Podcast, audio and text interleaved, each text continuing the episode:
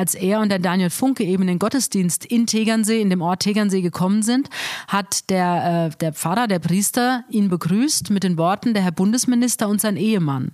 Und das ist eben für die katholische Kirche nicht normal.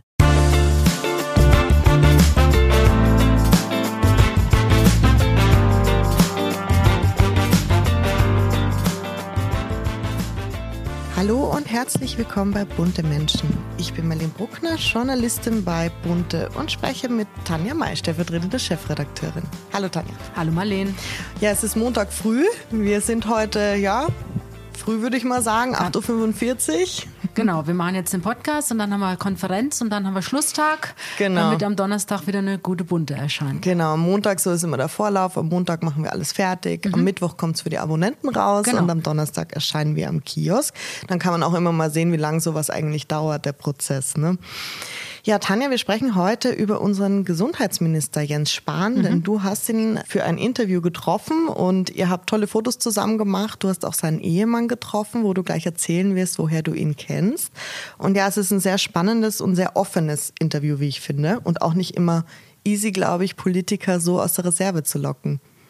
Das auf jeden Fall. Und der Jens Spahn ist jemand, wenn man ihn dann mal für ein Gespräch hat und dann redet er auch ganz offen und da werden dann auch keine typischen Politiker-Plattitüden abgesondert, sondern mhm. er ist dann wirklich jemand, der sich einlässt auf das Gespräch. Ich meine, wir haben ja jetzt auch wirklich über intime Themen gesprochen. Also der Glaube mhm. ist ja auch was ganz Privates und natürlich habe ich auch die Frage gestellt, ob er und sein Ehemann, der Daniel Funke, sich äh, ja Kinder wünschen. Mhm.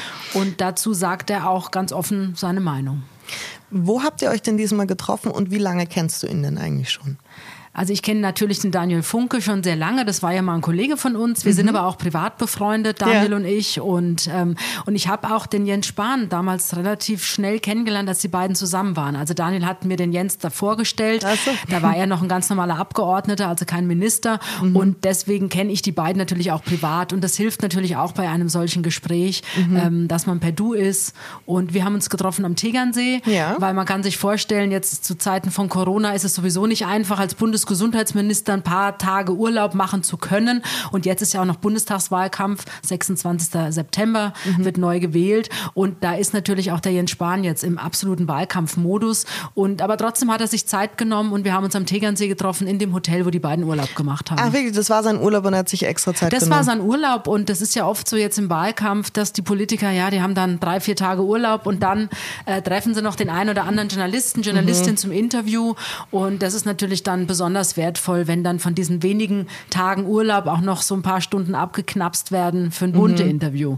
Weil mhm. das Gespräch ist das eine, aber wir haben ja dann auch noch Fotos gemacht. Wir sind genau. hochgefahren auf den Wallberg mit der Gondel ähm, und haben da oben eben Fotos gemacht, weil die beiden dann von dort aus losgewandert sind. Also ja. der Daniel und der Jens Spahn, die machen sehr viele Wanderungen. Die sind in auch Corona-Zeiten, ähm, sind die immer sonntags spazieren gegangen mhm. und ähm, ja, Kopf frei bekommen in der Natur. Das ist natürlich fantastisch. Und deswegen nach unserem Fotoshooting haben die beiden sich dann umgezogen und dann ging es wirklich auf die Wanderung. Ja, das ist äh, Zeitmanagement, würde ich mal das sagen. Das ist Zeitmanagement, genau.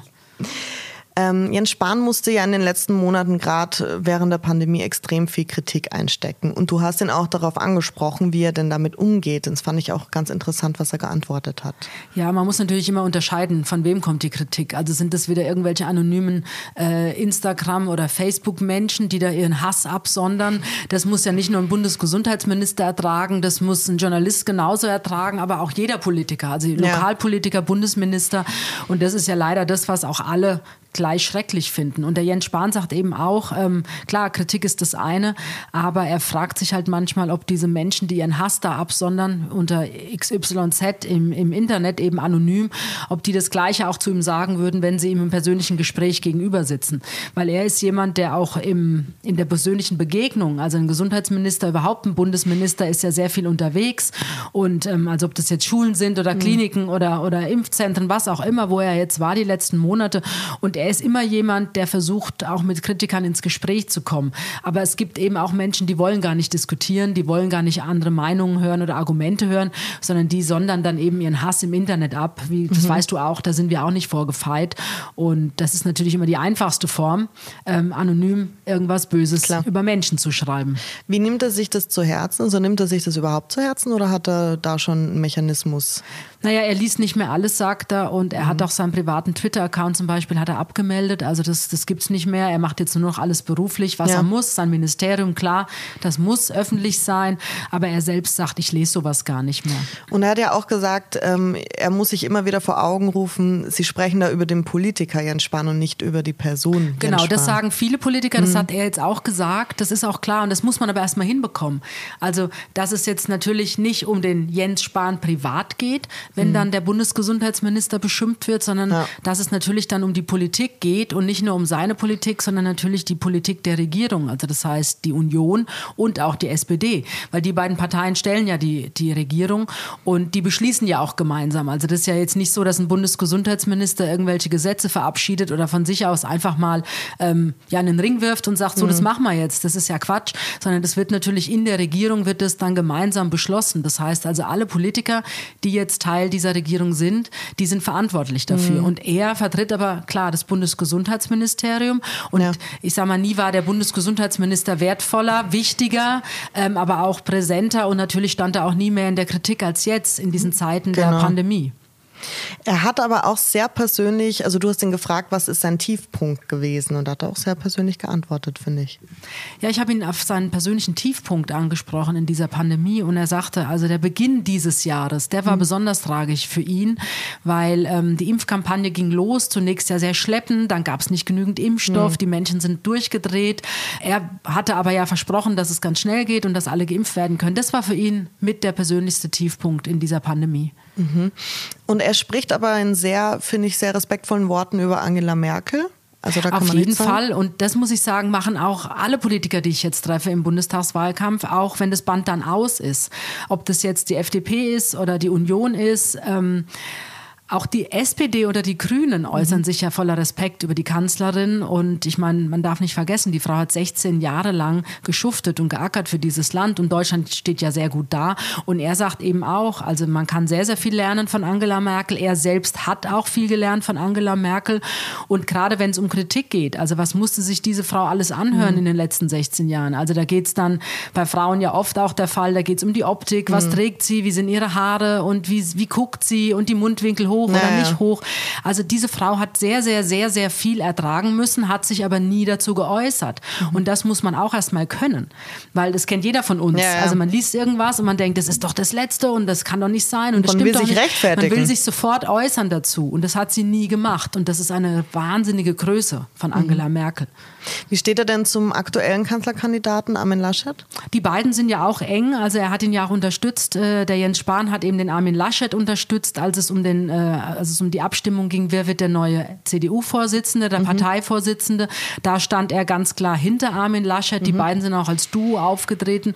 Und er sagt auch, dass der Armin Laschet jetzt unterschätzt wird im Bundestagswahlkampf, weil er sagt, ähm, damals in NRW, ich meine, er ist ja Ministerpräsident und er macht es ja auch sehr, sehr gut in NRW. Und er sagt, damals, als er zur Wahl stand, haben alle gesagt, er schafft es sowieso nicht. Er hat die Wahl gewonnen, ist Ministerpräsident geworden. Auch als es darum ging, wer wird der neue Parteichef? Annegret Kramp-Karrenbauer, gut, die hat sich zuerst durchgesetzt. Mhm. Dann in der zweiten Wahl war es ja dann äh, Friedrich Merz und Norbert Röttgen ja. und Armin Laschet. Haben auch alle gesagt, der Laschet schafft es nicht. Aber er hat die Wahl gewonnen. Er ist der neue CDU-Parteichef. Und jetzt sagt er, jetzt sagen alle, er kann kein Kanzler. Aber er sagt doch, er kann Kanzler. Mhm. Und er glaubt, dass Armin Laschet sehr oft unterschätzt wird. Okay. Was ich natürlich an dem Interview besonders spannend fand, war, dass du ihn ganz offen auf seine Homosexualität und seinen Glauben angesprochen hast. Und was mich natürlich auch brennend interessiert, die CDU hat ja in der Vergangenheit natürlich auch ja ihre Geschichte und man würde sie jetzt nicht als die liberalste Partei sehen, gerade was Homosexualität, Ehe für alle und so weiter angeht. Wie kommt er damit zurecht? Also wie hat er das für sich gefunden? Auch er ist ja sehr katholisch mit der katholischen Kirche und der CDU und trotzdem die Homosexualität zu vereinen. Wobei, also ich würde da trennen, ich würde sagen, die CDU oder die Union, ähm, die ist ja, die, die gibt's ja, die ist ja längst in der Mitte angekommen. Und ähm, da spielt es überhaupt kein Thema, ob man homosexuell ist oder nicht. Im Gegenteil. Also die finde ich in, in dem Punkt sehr liberal. Es sollte sowieso überhaupt kein Thema mehr sein, ob man schwul ist, ob man lesbisch ja, das ist. Das ist in meinen Augen komplett egal. Und ich glaube, auch die Union tritt dafür an. Was eher ein Thema war, über das ich mit ihm gesprochen habe, ist die katholische Kirche, mhm. weil da natürlich, die haben ein ganz klares Bild und sagen Hochzeit nur Mann und Frau und die haben auch in Familie auch nur Mann und Frau, die Kinder bekommen dürfen. Also die haben natürlich ein Familienbild, was jetzt in das Leben, was Jens Spahn und Daniel Funke leben, gar nicht reinpasst. Und deswegen finde ich es sehr, sehr spannend, mit Jens Spahn über seinen katholischen mhm. Glauben zu sprechen. Also er ist ja nicht nur in der Kirche, er ist nicht ja. nur Christ, sondern er ist auch katholischer Christ ja. und lebt diesen Glauben. Und er sagt, er ist eben geprägt davon, weil die Kirche in seinem Heimatdorf, die ist nur ja, 100 Meter entfernt von seinem mhm. Elternhaus und er ging katholischer Kindergarten, katholische Grundschule, katholisches Gymnasium, er war Messdiener. Also er hat diesen Glauben auch vom Elternhaus mitbekommen und lebt den auch. Und er geht auch immer wieder in Kirchen, wenn die im Urlaub sind, gehen die beiden auch in einen Gottesdienst. Haben sie jetzt auch am Tegernsee gemacht. Und da hat mir der Jens Spahn erzählt, dass es für ihn sehr berührend war und sehr schön, obwohl es eigentlich normal sein sollte, aber eben doch nicht normal ist. Mhm. Als er und der Daniel Funke eben in den Gottesdienst in Tegernsee, in dem Ort Tegernsee gekommen sind, hat der, äh, der Pfarrer, der Priester ihn begrüßt mit den Worten, der Herr Bundesminister und sein Ehemann. Mhm. Und das ist eben für die katholische Kirche nicht normal. Ja. Und er sagt aber nur, ähm, also er lebt diesen Glauben, er steht auch voll hinter seinem Glauben, weil mhm. der ihn auch, wie gesagt, geprägt hat, aber natürlich auch trägt. Ja. Und, ähm, aber er sagt, deswegen muss er ja nicht alles toll finden, was die katholische Kirche denkt oder will. Und natürlich steht er immer wieder im Dialog, auch mit mhm. Geistlichen und natürlich auch mit seiner Kirche und mit seinem Glauben. Also auch die Frage, ähm, ja, was ist wirklich wichtig im Leben, auf was kommt es an? Und diese Fragen stellt er sich und dazu gehört natürlich auch die Familie. Und sein Ehemann ist auch gläubig, Daniel Funke? Daniel Funke ist auch gläubig und die beiden gehen eben gemeinsam. Die, die gehen in Gottesdienste, die besuchen auch manchmal einfach nur eine Kirche, wenn sie irgendwo unterwegs sind, gehen mhm. sie in die mhm. Kirche rein und zünden eine Kerze an oder halten auch ein kurzes äh, Gespräch, ja, ein Zwiegespräch mit Gott oder stehen da einfach nur und gehen und gucken sich eben die Kirche an und gehen wieder raus. Aber das ist für die beiden ganz wichtig und das leben die auch im Alltag. Und das kann ich eben sagen, weil ich die beiden eben auch persönlich gut kenne. Ich glaube, das ist ein großes Thema Religion in einer Beziehung. Wenn da, wenn man da nicht auf der gleichen Wellenlänge liegt, ist es, glaube ich, schwierig. Ja, die beiden haben ja 2017 im Dezember geheiratet. Das war ja auch. Und die haben auch den Segen bekommen. Das war ja. nämlich gar nicht so einfach, jemanden zu finden, der den beiden als mhm. Männer jetzt den Segen gab. Aber das, das fand dann statt und das war beiden eben auch ganz, ganz wichtig. Mhm. Also du würdest sagen, Jens Spahn versucht, also er sagt ja ganz klar, die katholische Kirche hat natürlich eine Geschichte und er findet es nicht gut, was da alles passiert ist. Aber er versucht trotzdem ähm, Sachen zu finden, wie sich das alles vereinen lässt. Und äh, ich glaube, er möchte die Grundwerte von der Kirche, die gefallen ihm anscheinend, habe ich das Gefühl. Und Nein, wie ich es gesagt habe, also er ist gläubig, er ist Christ, er ist katholischer Christ und er ist so aufgewachsen. Also vom Kindergarten an hat ihn die katholische Kirche geprägt und irgendwann als junger Mann hat er dann beschlossen, eben Männer zu lieben und nicht im herkömmlichen Sinne, was jetzt Familie im, im Bild der katholischen Kirche ist, zu leben. Aber er lebt ja, er hat sich ja entschieden, er hat einen Lebensmann, einen Lebensmenschen mhm. gefunden, das ist Daniel Funke. Die beiden haben geheiratet, die beiden wollen ein Leben lang füreinander da sein und die beiden wünschen sich auch eine Familie. Also mhm. die haben natürlich eine Familie, also die, die Eltern von Daniel Funke, die, die leben beide nicht mehr, aber die Eltern von Jens Spahn und auch die Geschwister und da gibt es auch kleine Kinder, nicht einen Neffen, also die haben eine tolle Familie und das ist den beiden wichtig. Mhm. Das ist, glaube ich, das Zitat, was auch am meisten zitiert worden ist von diesem Interview. Das ist ja oft so, wenn Politiker dann auch mal privat sprechen, was ja oft auch bei uns eben passiert, wird es ja von anderen Medien extrem viel aufgenommen. Also die zitieren genau. dann und vor allem das Zitat, dass die beiden sich ein Kind wünschen, das wurde ist total viral gegangen. Genau. Also ich habe ihn gefragt, ob sie sich eben eine eigene Familie wünschen und er sagt ja. Also sie hätten gerne Kinder mhm. und sie reden auch drüber. Da ist jetzt noch nichts konkret, aber er meint nur, wenn es passieren soll, dann müsste es eben bald passieren, weil er will mhm. jetzt nicht 80 sein, ähm, wenn das Kind eben 18 ist. Und, aber das ist für die beiden auf jeden Fall ein Thema. Ja, sie sind ja beide um die 40 gerade, ne? Von genau, der Daniel ist dieses Jahr 40 geworden und Jens Spahn ist letztes Jahr schon 40 geworden. Und was hast du jetzt generell noch so für eine Bindung zu den beiden? Also also du hast gesagt, du bist mit den beiden befreundet. Ja, also, also Jens, äh, Jens, ist natürlich als Ehemann von Daniel, es, es ist natürlich für mich äh, ja nah. Also der Daniel mhm. ist ein Freund von mir und das geht auch natürlich weit über das Berufliche hinaus. Der hat ja lange bei uns gearbeitet bei Bund. Genau, ne? der Daniel hat lange für uns gearbeitet, bei uns gearbeitet. Der ist jetzt nach wie vor bei, beim Burda Verlag. Er ist ja Büroleiter in Berlin vom Burda Verlag. Und ähm, aber wie gesagt, wenn wir uns treffen, das ist dann einfach Freundschaft. Das ist was anderes. Ich glaube, das ist auch gut, wenn du so Zugänge hast zu Politikern. Das ist ja auch was naja, ganz aber ich sehe das eben nicht eben als Zugang zu Politikern, sondern der Daniel Funke ist mein Freund hm. und ähm, er hat dann irgendwann eben beschlossen, mit Jens Spahn zusammen zu sein. Und ähm, da war das für mich aber jetzt auch nicht wichtig, ist der jetzt Politiker oder ist der jetzt Minister oder ist der jetzt irgendwas anderes? Weil, wie gesagt, er ist der Mann, eines sehr engen Freundes von mir. Mhm. Ich bin gespannt, wie das mit der Bundestagswahl auch noch ausgeht. Es ist ja bald soweit und ich glaube, es wird ein spannendes Rennen. Man es wird sehr, sehr spannend. Also wenn man den Umfragen jetzt Glauben schenkt, dann liegen ja Armin Laschet und der Kandidat der SPD, der Olaf Scholz, die ist jetzt ein Kopf-an-Kopf-Rennen. Also beide lagen gestern ich weiß nicht, das kann sich ja morgen schon wieder ja, ändern.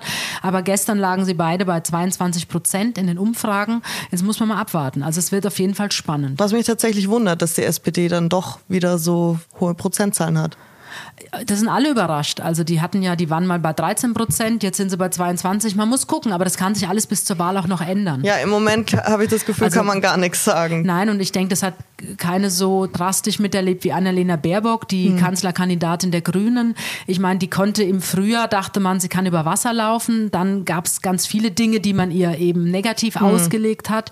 Jetzt sind sie in den Umfragen auch wieder nach unten gegangen, die Grünen. Also das kann aber auch morgen schon wieder anders aussehen. Also ähm, deswegen, ich bin da immer sehr vorsichtig und in der Politik, ähm, ich glaube, die Politik ist mit das Gebiet, wo am schnellsten sich alles wieder ändern kann.